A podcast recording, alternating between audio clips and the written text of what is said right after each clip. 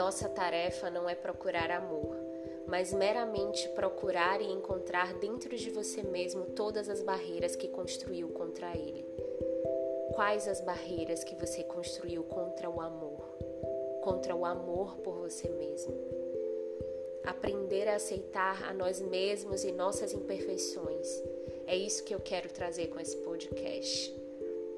Isso nos dá a resiliência necessária para prosperar. Quando estamos conscientes de nossas dificuldades e respondemos a nós mesmos com compaixão, gentileza e apoio nos momentos de dificuldade, as coisas começam a mudar. Você quer sentir essa mudança acontecer dentro e fora de você? Você quer construir esse caminho junto comigo, refletindo, questionando, praticando? Então vem comigo.